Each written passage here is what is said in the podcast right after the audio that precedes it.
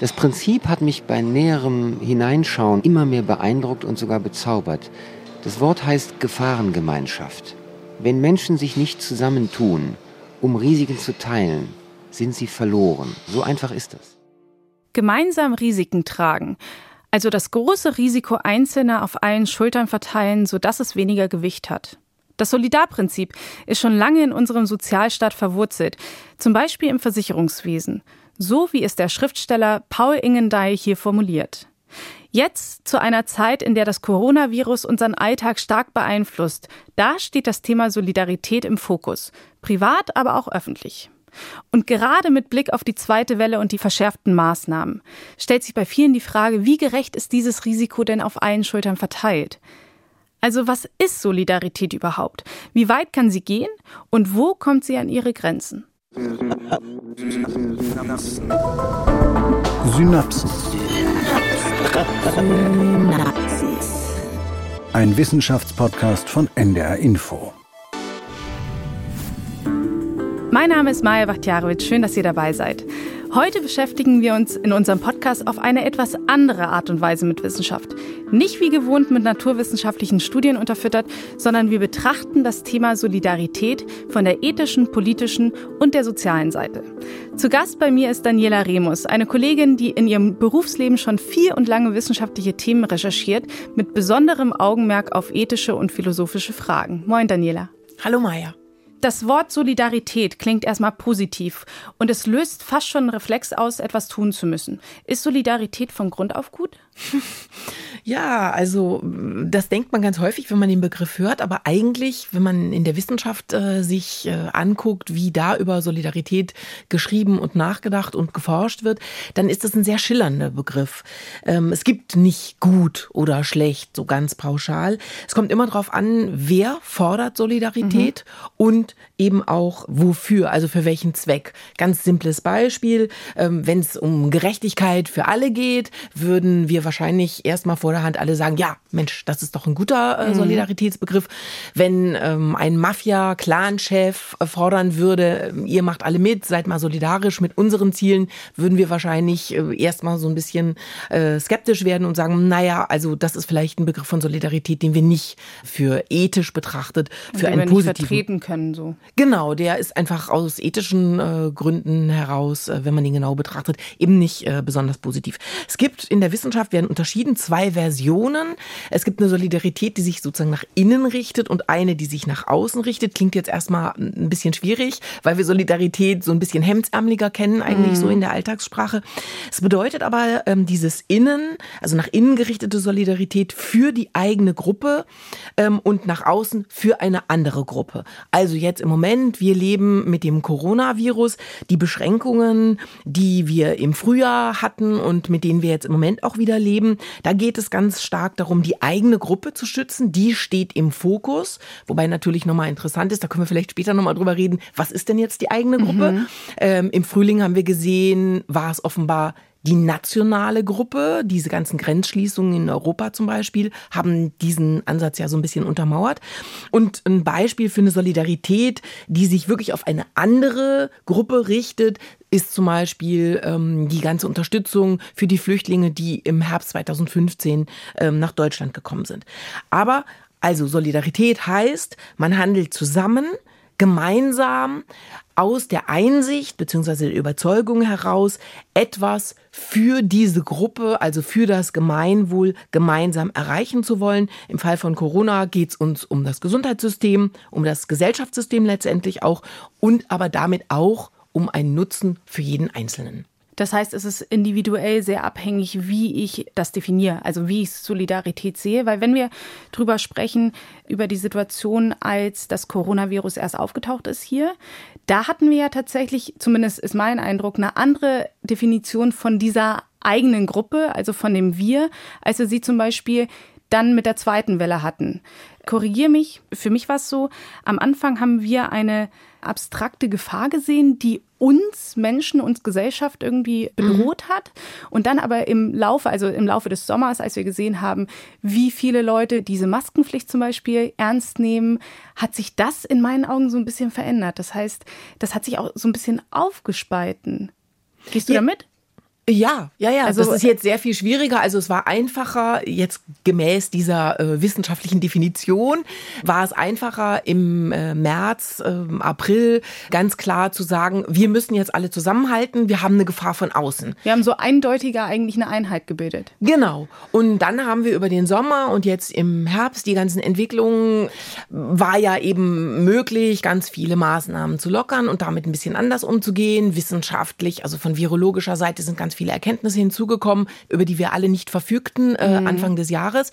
Insofern ist der Blick jetzt ein anderer und jetzt stellen wir eben fest in der aktuellen Situation, dass äh, sozusagen der Solidaritätsbegriff sich nochmal aufsplittet. Auch das ist ein ganz, ganz äh, typisches Phänomen eigentlich, was von wissenschaftlicher Seite aus immer wieder betrachtet werden kann, dass dann das, worüber wir ganz äh, am Anfang, was ich ganz kurz erwähnte, gesprochen haben, also wer ist die eigene Gruppe?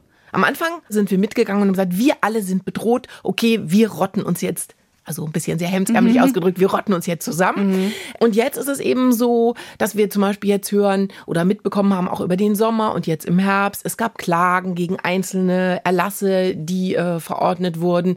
Es gab Einwände, nein, aber wir, wir wollen jetzt nicht die Opfer sein, also Beherbergungsverbot oder muss die Gastronomie schließen und inwiefern. Also diese ganzen Aspekte. Naja, und jetzt sehen wir eben, dass der Begriff aufweicht und dass jetzt plötzlich unterschiedliche Solidaritäten ganz stark in den Fokus gerückt werden. Also Beherbergungsverbot, wie weit wird die Gastronomie eingeschränkt, welche Geschäfte dürfen noch geöffnet haben, müssen die Schulen und Kitas weiter geöffnet bleiben. Im Moment sind wir, ist meine Wahrnehmung, so ein bisschen in so einem Abwägeprozess. Und das ist natürlich auch ganz wichtig, weil es geht ja eben nicht nur darum, dass wir alle gesund bleiben, bestmöglich versorgt werden können mhm. in unseren Krankenhäusern, sondern es hängen ja eben auch wirtschaftliche Interessen dran und damit geht es ja dann auch um den, ja, äh, auf eine gewisse Weise um die Grundlagen unserer Gesellschaft. Äh, lass uns mal ganz kurz dazu, um noch mal ein bisschen zurückzugehen und den Begriff äh, zu versuchen, in seiner Gänze aufzuspannen. Lass uns noch mal einmal zurückgehen zum Frühjahr, als Solidarität als ein ganz starker Begriff gefordert wurde und wir mhm. ja auch weitgehend mitgemacht haben. Und zwar dazu mal einmal hören Alina Büchs, die ist Professorin für Medizinethik an der Technischen Universität in München und sie nennt das, was wir da erlebt haben, paradigmatische Solidarität das Verhalten der Bevölkerung während des, ich sage jetzt mal, harten Lockdowns, ähm, also ab Mitte März, ähm, ist eine paradigmatische Solidarleistung gewesen. Solidarität bedeutet, dass man um einer gemeinsamen Sache willen, weil man etwas teilt, zum Beispiel ein gemeinsames Ziel oder aber eine gemeinsame Bedrohung, und das war es in diesem Fall, dass man um einer gemeinsamen Sache willen Kosten auf sich nimmt. Und das sind nicht nur finanzielle, sondern das können psychologische, das können emotionale Kosten sein und so weiter und so fort. Also das ist sagen von der Definition her eine Solidarleistung gewesen und zwar eine enorme, von der wir vorher gar nicht wussten, ob sozusagen diese Art von Solidaritätsressourcen tatsächlich in der Bevölkerung vorhanden sind und das war beeindruckend und auch letztlich ähm, erhebend, ähm, um mal was Positives zu sagen. Ja, also sie ist ganz begeistert davon, wie das äh, abgelaufen ist und was man daran eben sehr schön sehen kann an dieser paradigmatischen Solidarität, also die Solidarität, die als Paradigma für uns alle bindend ist, mhm. also, also als, als Leitmotiv für Handlungen, so ein bisschen jetzt mal hemdsärmlich übersetzt, ist eben, dass man daran sehen konnte, diese Solidarität, da ging es einerseits scheinbar einseitig darum, die Risikogruppen zu schützen, dass die tatsächlich nicht erkranken und dann womöglich an dem Virus, an der Erkrankung äh, sterben. Und der andere Aspekt, der da aber auf jeden Fall mit eingepreist war, ist eben die Erhaltung des Gemeinwohls. Und das ist ein wechselseitiges Verständnis von Solidarität, weil wir alle ja davon profitieren, auch wenn wir nicht zur Risikogruppe gehören oder meinen nicht dazu zu gehören, dass sozusagen das Gemeinwohl erhalten bleibt. Also Gesundheitswesen, die Wirtschaft, Zusammenhalt auch in der Bevölkerung. Mhm. Wir haben vor allem damals ja ein neues Miteinander beobachten können. Die Zustimmung zur Politik der Bundesregierung war sehr hoch im Laufe der Pandemie immer noch, wenn auch abgeschwächt. Kann man da den Schluss ziehen, dass wir eine solidarische Gemeinschaft sind? Ja, würde ich schon sagen. Ist natürlich immer eine Frage der Perspektive. Ähm, meine Wahrnehmung deckt sich da mit der von Alena Büchs, dass ich auch sagen würde, ja, die Zustimmungswerte waren ja ganz, ganz enorm. Die sind dann, genau wie du sagtest, so ein bisschen über den mhm. Sommer äh, abgeflacht. Jetzt muss man mal gucken, wie sich das im Laufe der zweiten Pandemie, jetzt Herbst, Winter, äh, wirklich entwickeln wird. Äh, aber am Anfang war die Zustimmung unheimlich groß. Und es liegt natürlich auch daran, dass wir das eigentlich sehr gut kennen. Also das Solidarprinzip ist ja ein Bestandteil unserer Gesellschaft. Ganz am Anfang ähm, hast du ja schon darauf hingewiesen, also wir kennen das aus dem Krankenversicherungswesen, mhm. auch das überhaupt Versicherungswesen. Wir kennen das äh, auch aus dem Bildungssystem. Wir zahlen Steuern, damit Bildung unentgeltlich möglich ist und zwar für alle, komplett unabhängig davon, was die für einen Bildungshintergrund oder einen finanziellen Hintergrund haben. Also dieses Solidarprinzip ist bei uns in unserer Gesellschaft seit äh, Ende des Zweiten Weltkriegs Weltkriegs, also seit 1945 ungefähr, ein ganz, ganz fester Bestandteil. Und insofern ist das für uns auch kein fremdes Denken. Also wenn man in die USA guckt, die haben damit ja ganz andere Probleme, weil die den Begriff der Solidarität überhaupt nicht so in ihrem Staatswesen verankert haben wie wir. Aber bei uns ist das eben so, da ja auch unser Staatssystem ganz stark fußt, also ist ja bei uns in der Verfassung im Grundgesetz auch verankert, alle Menschen sind gleich, alle haben auch die gleichen Rechte und dürfen auch ihre Ansprüche so formulieren, dass diese gleichen Rechte durchgesetzt werden können. Und dazu gehört eben gleichberechtigter Zugang zum Gesundheitswesen. Du bekommst die Operation, die du brauchst, ob du es zahlen kannst oder nicht, weil wir das Risiko eben auf allen Schultern gleichmäßig, mehr oder weniger gerecht verteilt haben. Kann man denn wissenschaftlich belegen oder sagen, dass einem einzelnen Individuum es leichter fällt, sich solidarisch mit einer Gruppe zu zeigen, wenn man selbst betroffen ist? Also wenn man selbst Teil dieser Gruppe ist? Ja, auf jeden Fall. Weil einerseits die Identifikation mit der Gruppe da ist und auf der anderen Seite ähm, gibt es ja diese Wechselwirkung. Also wenn du etwas für die Gruppe tust, das ist ja am Beispiel Corona mhm. äh, schlagen sozusagen das Argument, wenn du etwas für die Gruppe tust, profitierst du ja auch davon, wenn es der Gruppe sozusagen in Summe ähm, besser geht. Aber wichtig Wichtig ist natürlich immer auch äh, der Gegenspieler sozusagen von Solidarität, so wie wir das Solidarprinzip in unserer Gesellschaft zumindest verankert haben, ist immer der Begriff der Eigenverantwortung natürlich. Mhm. Und wenn man äh, Solidarpflichten äh, verordnet, so wie wir das jetzt ja auch in der Corona-Pandemie erleben, dann ist das natürlich immer auch so eine Gratwanderung. Also wie viel Eigenverantwortung muss man einräumen und wie viel Einschränkung der Freiheitsrechte sind eben auch tatsächlich vertretbar und auch geboten und verhältnismäßig. Und wollen wir in Kauf nehmen. Genau, um dieses gemeinsame Gut. Ähm, wir wollen möglichst alle gesund bleiben. Wir wollen, dass die Gesundheitsversorgung weiter bestmöglich funktioniert, um das tatsächlich umzusetzen. Lass uns dazu auch nochmal bitte Alena Büchs hören. Solidarität und Eigenverantwortung als sozusagen zwei Seiten einer Medaille. Äh, und genau das war ja auch in der Pandemie notwendig. Ähm, das heißt, wir sind im deutschen Sozialstaat tatsächlich, haben wir sehr viel mit einer, ich sage jetzt mal, staatlich oder auch rechtlich kodifizierten Solidarität zu tun. Das ist für uns nichts Neues. Ähm, deswegen hat mich nicht überrascht, dass sich die Menschen an die verordnete Solidarität, wie wir das im Lockdown erlebt haben, gehalten haben. Was mich überrascht hat, war, wie hoch die Unterstützung war. Und zwar viele Wochen lang irrsinnig hoch. In den Befragungsdaten weit über 90 Prozent. Das hat, das hat mich wirklich überrascht. Das hat abgenommen.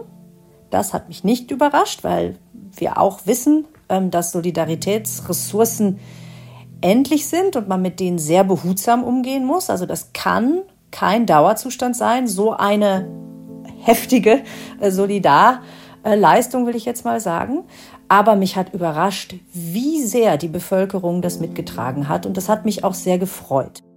Übrigens eine Anmerkung noch, das habe ich vorhin vergessen zu sagen. Alina Büchs ist auch die Vorsitzende des Deutschen Ethikrates. Mhm.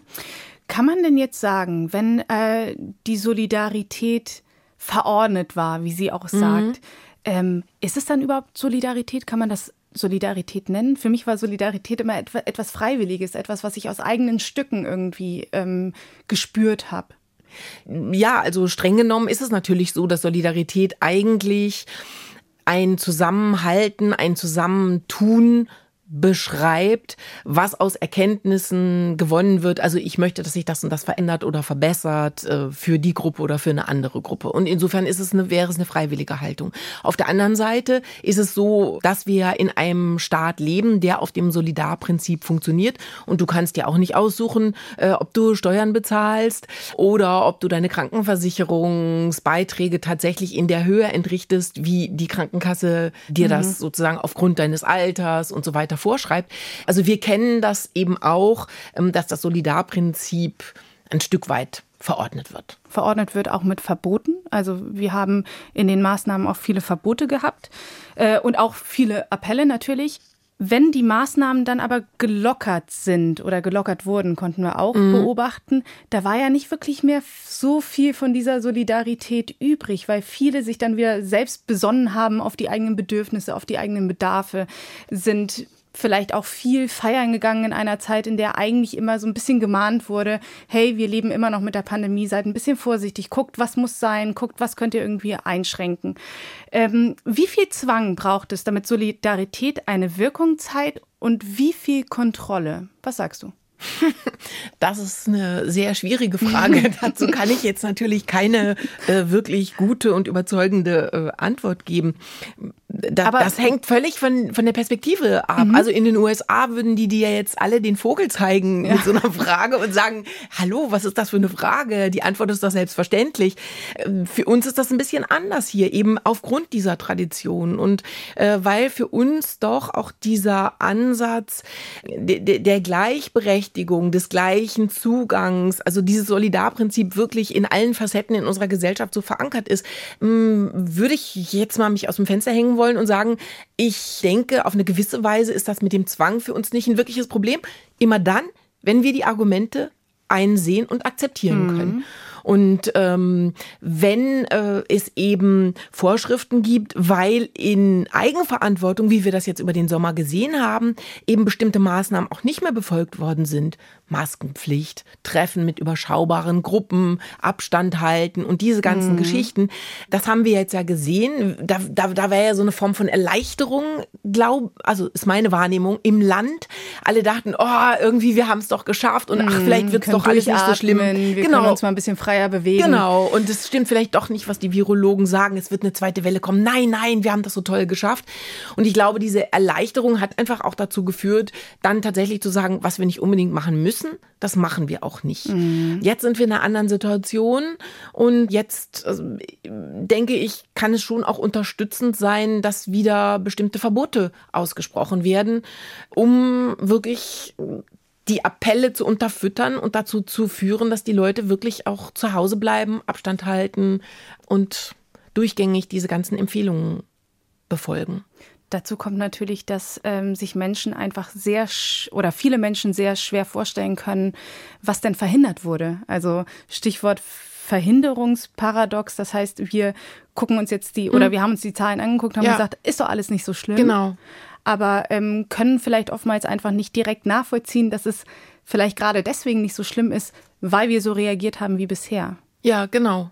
Und das ist ja gerade für die Krankenhäuser, wenn man jetzt die ganzen Kliniker im Moment äh, sprechen hört, wenn die in Interviews äh, sich äußern sollen zur, zur gegenwärtigen Situation mhm. beispielsweise, dass die genau das immer betonen dass die sagen, sie wünschen auch ganz intensiv, äh, dass die Menschen sich jetzt alle an die verordneten Maßnahmen, aber eben auch an alle die halten, die noch in diesem appellativen Kontext sich bewegen, weil sie sagen, wir haben totale Sorge, dass bei uns die Krankenhäuser so voll laufen, wie wir das im Frühling in Frankreich und in Italien und in Spanien äh, haben beobachten müssen und dass die dann gezwungen werden, äh, ethische Entscheidungen zu treffen. Wer wird nämlich wie, wann mit welcher Intensität behandelt. Und sie möchten sozusagen nicht auch mit Schuldgefühlen behaftet, sozusagen die Konsequenzen dessen tragen, äh, wie wir uns alle in der Öffentlichkeit verhalten. Mhm. Und müssen wir befürchten, dass unser Sozialstaat und das Solidaritätsprinzip, mit dem wir leben, äh, an die Grenzen kommen? Also wenn also zum Beispiel Ansteckungen außer Kontrolle geraten ähm, und wir uns fragen müssen, wer hat dann einen Anspruch auf Versorgung?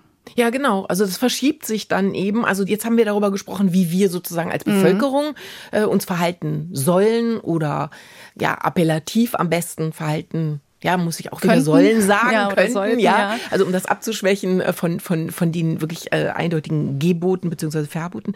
Ähm, genau, und der andere Aspekt ist natürlich, unser Gesundheitssystem basiert auf dem Solidarprinzip, worüber wir eben schon gesprochen haben, dass alle gleichermaßen bestmöglich nach medizinischer Notwendigkeit versorgt mhm. werden. Und da wird das System höchstwahrscheinlich an seine Grenzen stoßen. Das ist ja sozusagen die Sorge, die über uns allen äh, schwebt als tiefschwarze Wolke, wenn genau die Krankenhäuser das nicht mehr werden äh, umsetzen können. Und das Szenario, an dem sich das, glaube ich, am besten zeigt, die Fragestellung, müssen wir unser Solidarprinzip über den Haufen werfen, ist dieser Begriff der Triage.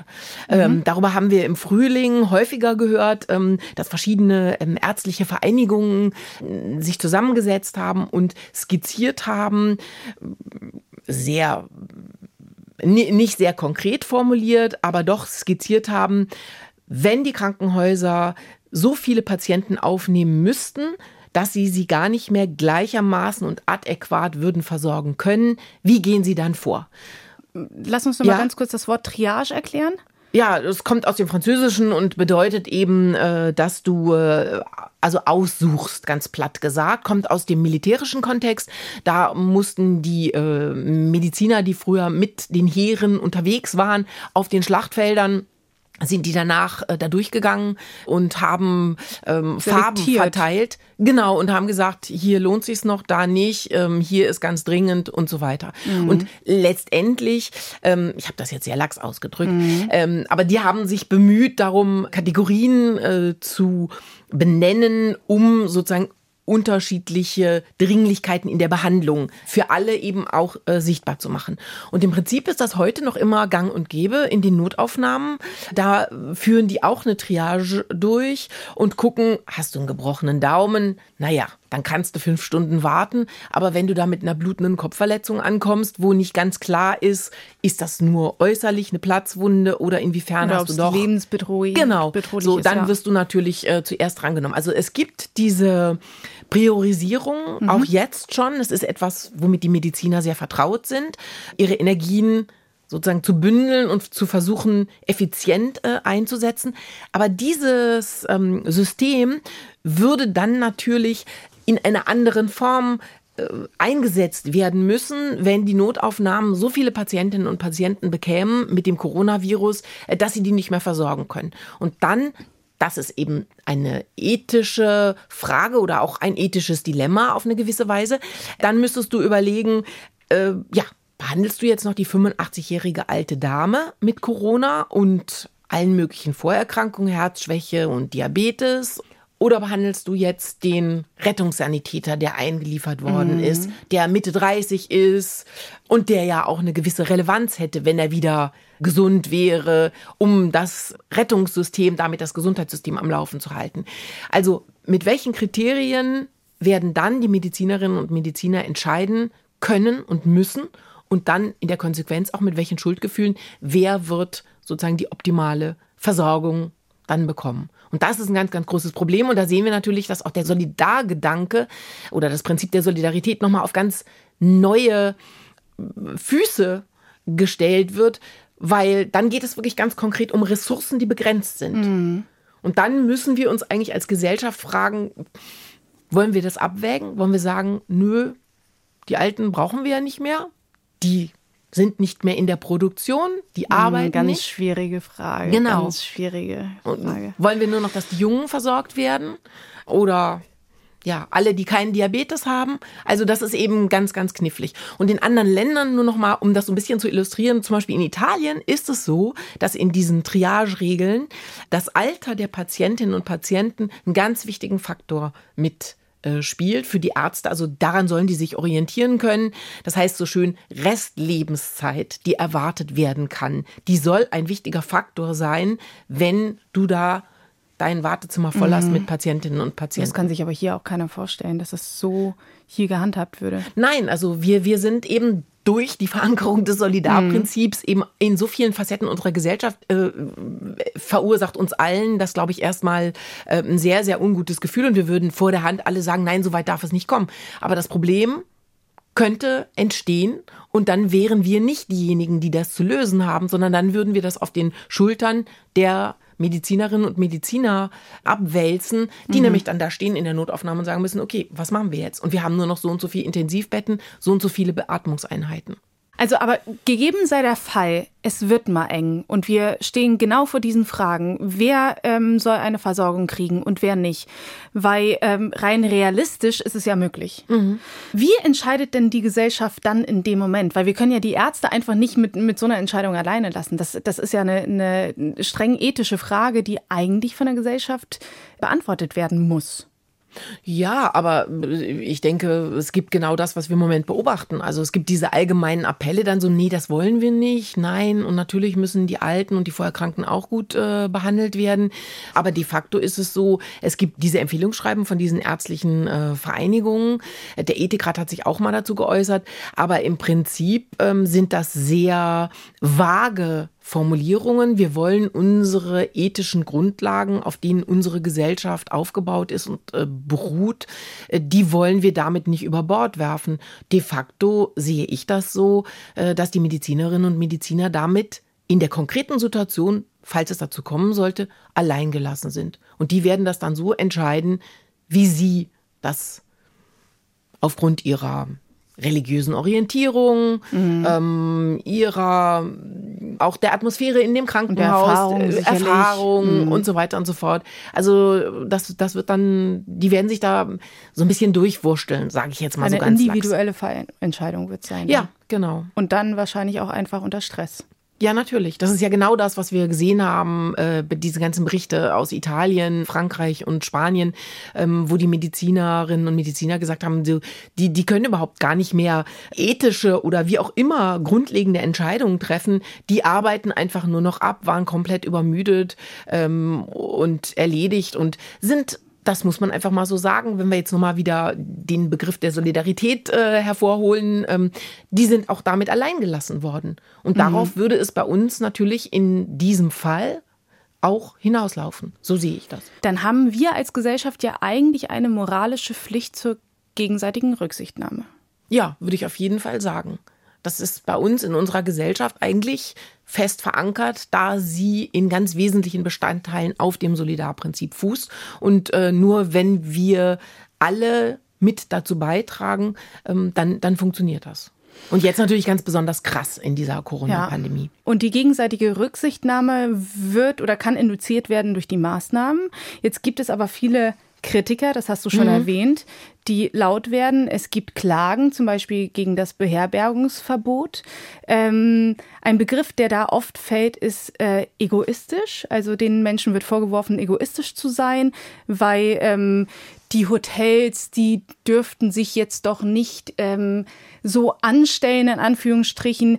Es stehen doch Menschenleben auf dem Spiel. Das heißt, auf der einen Seite haben wir eine Wirtschaft, die natürlich auch kämpft, hinter der auch Existenzen stecken. Mhm. Das heißt, äh, die haben natürlich auch echt ein, ein grundlegendes Problem. Auf der anderen Seite stehen vielleicht Risikogruppen, die, äh, wenn sie ähm, sich infizieren, dann einfach Krankheiten ausgelöst werden können, die gefährlich werden. Mhm. So, das heißt, das ist eigentlich ein Dilemma, weil wenn ich mich mit den einen solidarisch erkläre, dann erkläre ich mich automatisch unsolidarisch mit den ja. anderen. Ist das, ist das immer so? Ist das immer so, wenn ich mich für eine Seite entscheide, dass ich mich immer maßgeblich gegen etwas anderes entscheiden muss?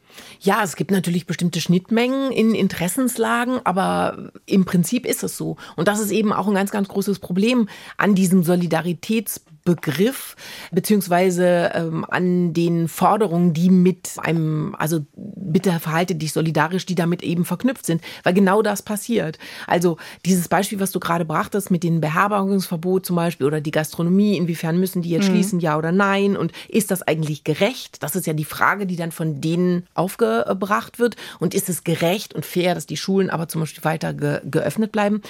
Und ähm, da, da, da widerstreiten ja genau diese Solidarität Qualitätsbegriffe. Ähm, also wir wollen, niemand würde sagen, ja, wir wollen, dass unser Gesundheitssystem zusammenbricht. Mhm. Ganz klar, das ist Konsens.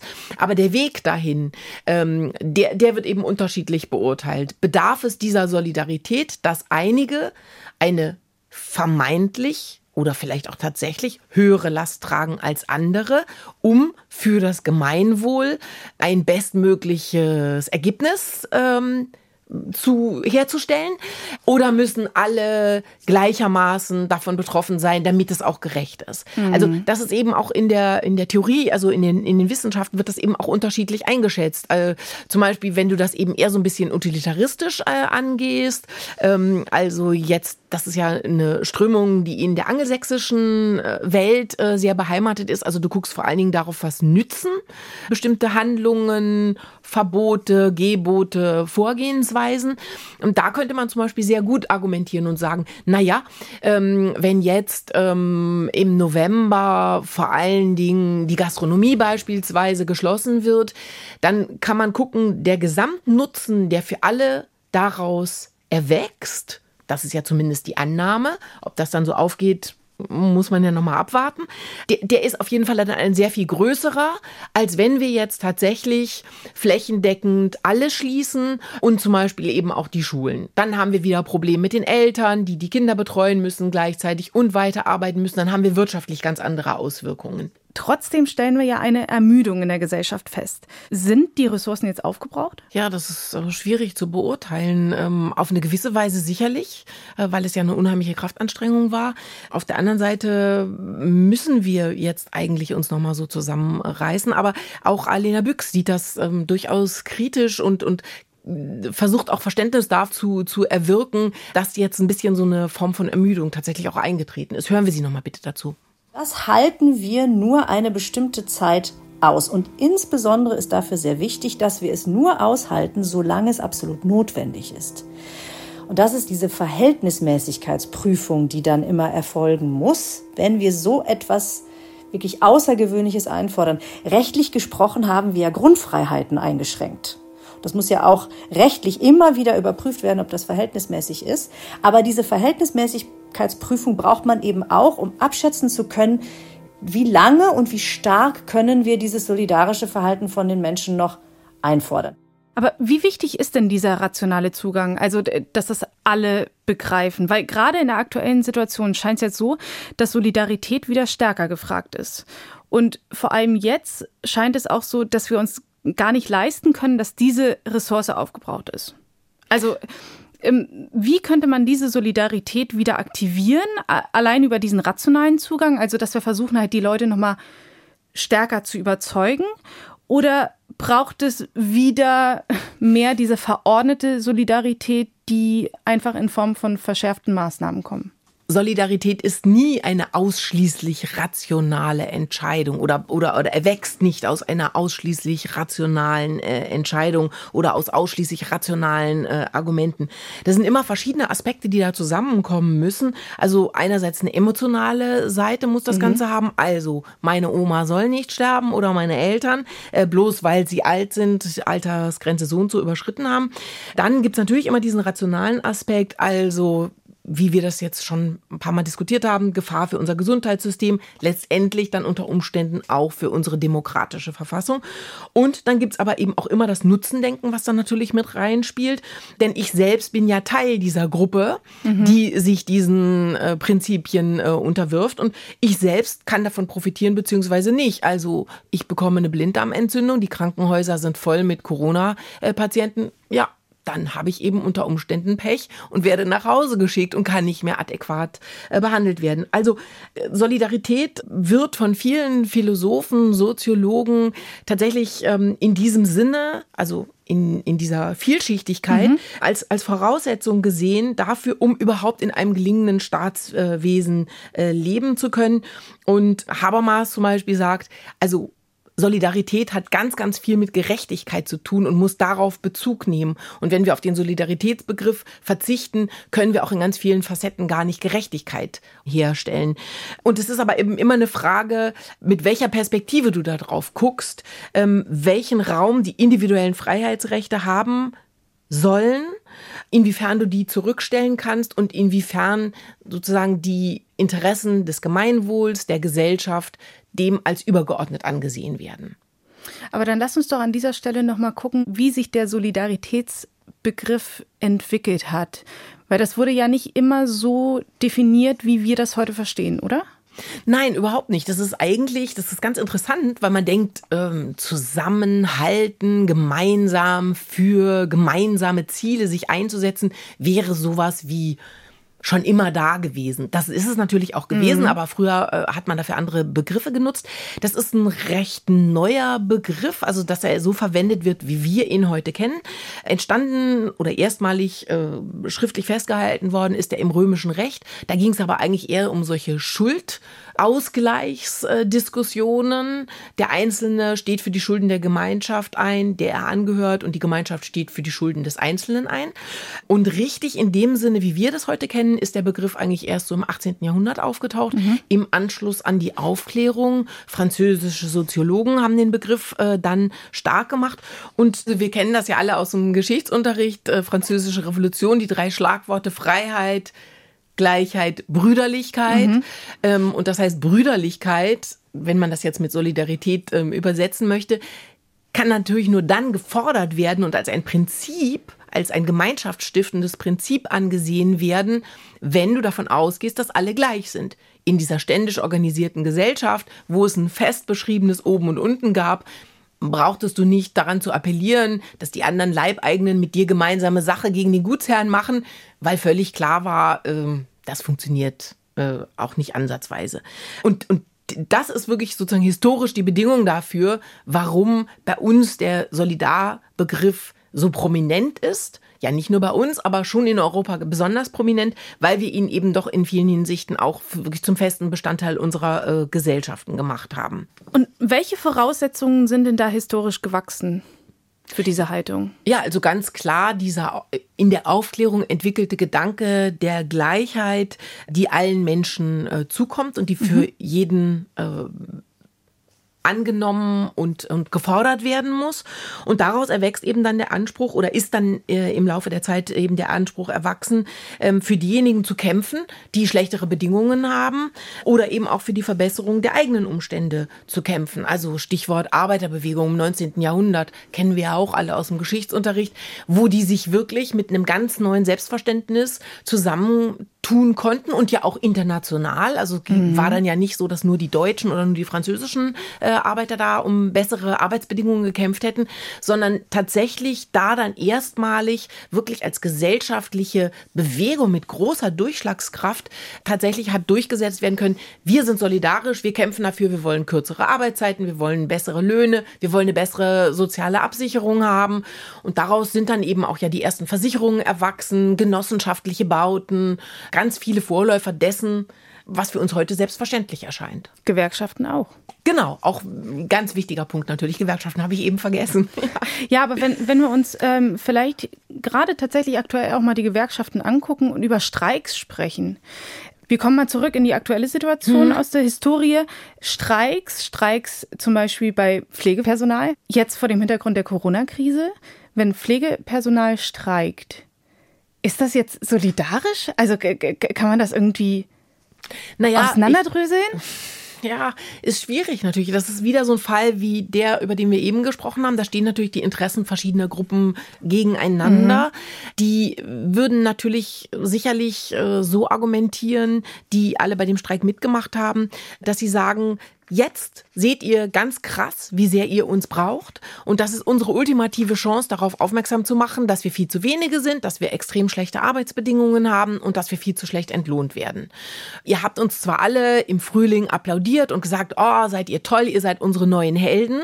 Ähm, aber erwachsen ist daraus rein finanziell, was die Arbeitsbedingungen geht, äh, ziemlich wenig.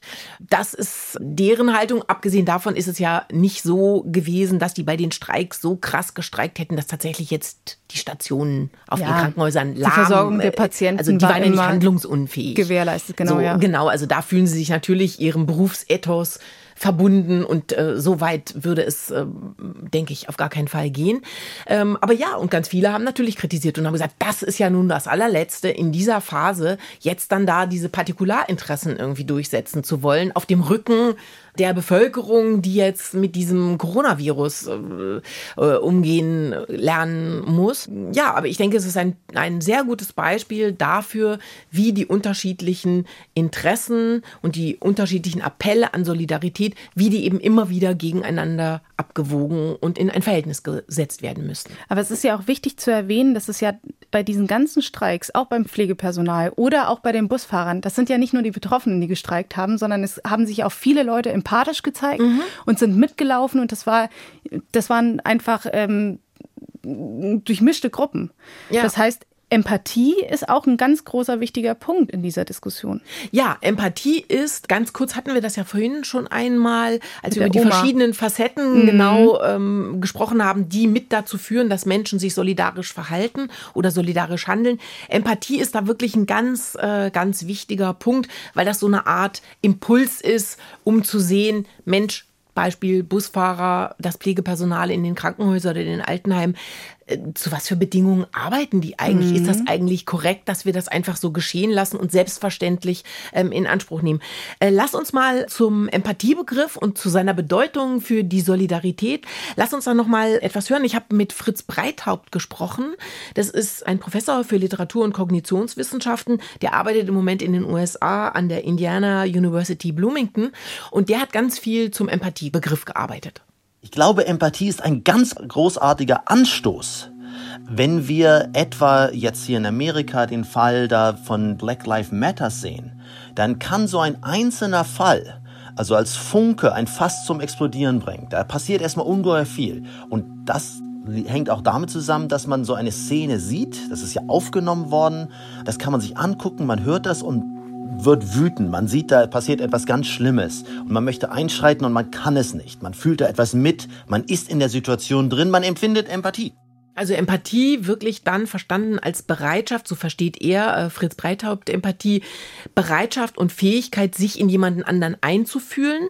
Und die führt dann eben zu solidarischem Verhalten, wenn man feststellt, dass das, was man beobachtet und was empathisch mitgefühlt wird, dass das eben gegen die eigenen Werte und Normen verstößt. Also in diesem Fall zum Beispiel gegen Gerechtigkeit, also Black Lives Matter, äh, das Beispiel, was er da gebracht hat, ähm, gegen faire Behandlung ähm, und dass allen Menschen sozusagen dieses Recht äh, zugestanden werden muss. Und daraus ergibt sich dann eben ein anderes Verhalten. Aber jetzt beobachten wir, dass der Begriff der Solidarität auch als Kampfbegriff benutzt wird, zum Beispiel von der AfD, weil dort ist das Wort Solidarität vor allem bei der Diskursverschiebung beziehungsweise bei der Verschiebung von genau diesen Normen zuträglich. Mhm. Also zeigt sich hier eigentlich auch eine Schattenseite des Begriffs. Und es wirft die Frage auf, hat Solidarität dann eine andere Bedeutung, wenn die Empathie sich nur auf eine bestimmte Gruppe bezieht und dann auch so beschränkt ist? Also das ist eben wirklich ein schildernder Begriff, weil es einerseits um partikularistische Interessen gehen kann, also das heißt um die Interessen nur einer bestimmten Gruppe, dieses Beispiel, was wir am Anfang schon mal hatten, Mafia-Clan zum Beispiel. Äh, und es kann eine Solidarität gefordert werden und man kann sich solidarisch verhalten, um einem universalistischen Begriff tatsächlich Rechnung zu tragen. Das heißt, dann, äh, wenn man möchte, dass das, was mit dem solidarischen Verhalten erreicht wird, wenn das etwas ist, ein Gut, was allen Menschen zugutekommt. Also jetzt nochmal das Beispiel Corona-Pandemie zum Beispiel. Wenn wir uns jetzt alle an diese ganzen Maßgaben halten und auch das ein oder andere noch freiwillig obendrauf legen, weil wir einsehen, das könnte die Chance sein, um dieses Virus wieder besser kontrollieren zu können, so wie das im äh, Sommer möglich war, dann verhalten wir uns nicht so, weil wir die Interessen einer bestimmten Gruppe im Auge haben, sondern wir wollen, dass alle davon profitieren. Und davon profitieren aber dann natürlich auch kleine einzelne Untergruppen in der Philosophie und in der Soziologie gilt eben der Solidaritätsbegriff eben auch als ein, ein abgeleiteter Begriff, weil er nicht an sich ähm, bereits äh, benennt, was der Wert ist. Aber lass uns einmal noch mal Fritz Breithaupt hören, der noch mal versucht genau zu unterscheiden, inwiefern Solidarität und Empathie tatsächlich auch miteinander zu tun haben. Solidarität hier ist für mich eine solidere Sache, sie ist dauerhafter, Sie hat was mit eigenen Überzeugungen zu tun, mit dem eigenen Selbstbild auch. ganz stark, dass man sagt, das passt zu mir, das ist das Richtige, das weiß ich auch. Insofern ist Solidarität, glaube ich, eine bessere Entscheidungshilfe als Empathie. Empathie ist ein starker Impuls zur Handlung und meistens ja auch richtig, aber manchmal eben auch falsch. Und das ist, glaube ich, bei der Solidarität eben nicht so. Wir wissen, worauf wir uns einlassen. Und wir machen das auch aus Überzeugung, weil wir wissen, dass wir die richtige Sache da haben. Aber gerade das mit der Überzeugung, was er gerade gesagt hat, das birgt doch auch Konfliktpotenzial. Also wenn ich mich an den Beginn erinnere und wir gesagt haben, Solidarität ist an sich nicht gut oder schlecht.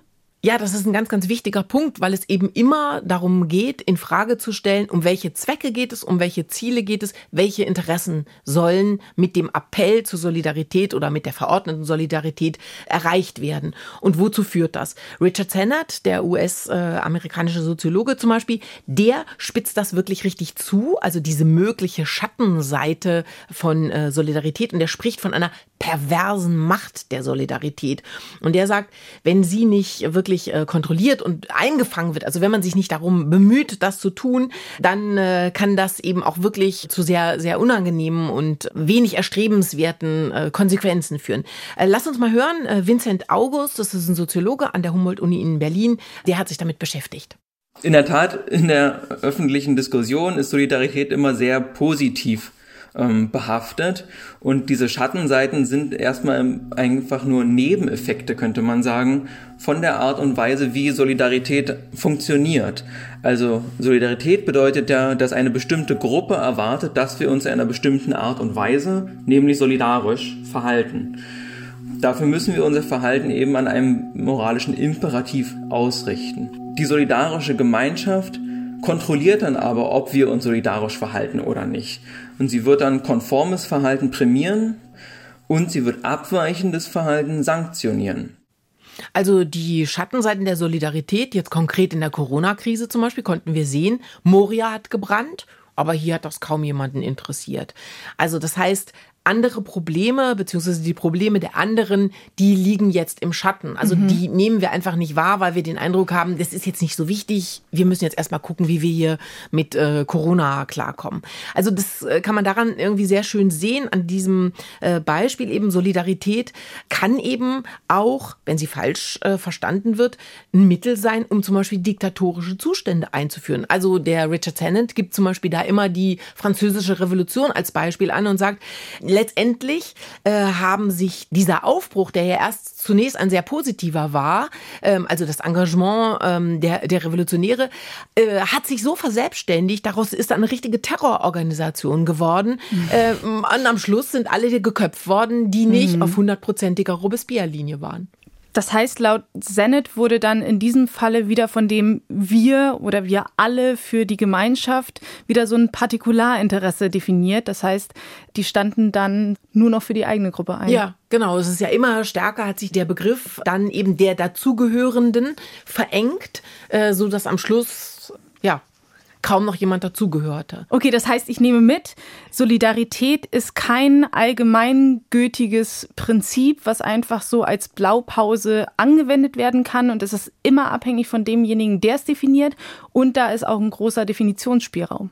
Ja, und es hängt immer ganz stark von den Kontexten ab. Und das, was wir jetzt eben in der Corona-Pandemie auch ganz klar sehen, worüber wir jetzt ja an verschiedenen Punkten gesprochen haben, ist, dass eben viele verschiedene Interessenten für Solidarität mit ihrer speziellen Rolle werben und dass die Schwierigkeit jetzt besteht, wenn wir wollen, dass das weiterhin ein sehr gemeinschaftsstiftendes Moment unserer Gesellschaft ist, dann müssen wir eben immer abwägen und diese Verhältnismäßigkeiten gut hinbekommen. Und das ist eben ausgesprochen schwierig. Und das kann man an diesen ganzen kleinen Einzelbeispielen, über die wir gesprochen haben, daran kann man das eben sehr, sehr gut studieren. Und was glaubst du, was glaubst du, wird nach dieser Corona-Pandemie bleiben? Weicht unser Solidarprinzip auf oder haben wir dadurch einen Anstoß gekriegt für einen neuen Diskurs in der Gesellschaft? Also auf der einen Seite denke ich schon, dass das sehr viele gesellschaftliche Kräfte äh, auch entfesseln kann. Also dass es viele Menschen auch motiviert zu sehen, wie super das geklappt hat, gerade am Anfang äh, der Pandemie, dass man wirklich, wenn man gemeinsam etwas will und sich dementsprechend verhält, dass man wirklich richtig viel verändern kann. Also das könnte uns helfen, zum Beispiel im Hinblick auf die Klimakrise und solche äh, anderen Themen, die ja eigentlich ganz wichtig sind. Übrigens Klimakrise auch ein sehr eindrückliches Beispiel dafür, was hinten runtergefallen ist mhm. jetzt äh, mhm. in, in der Corona-Pandemie. Also auf der einen Seite denke ich, kann es sehr viel motivieren und sehr viel Unterstützung bringen, weil wir gesehen haben, es funktioniert. Auf der anderen Seite werden sicherlich auch viele Menschen sehr enttäuscht sein und sagen, das war ein riesiger Kraftaufwand und sie sind eigentlich nicht länger bereit, den zu bezahlen.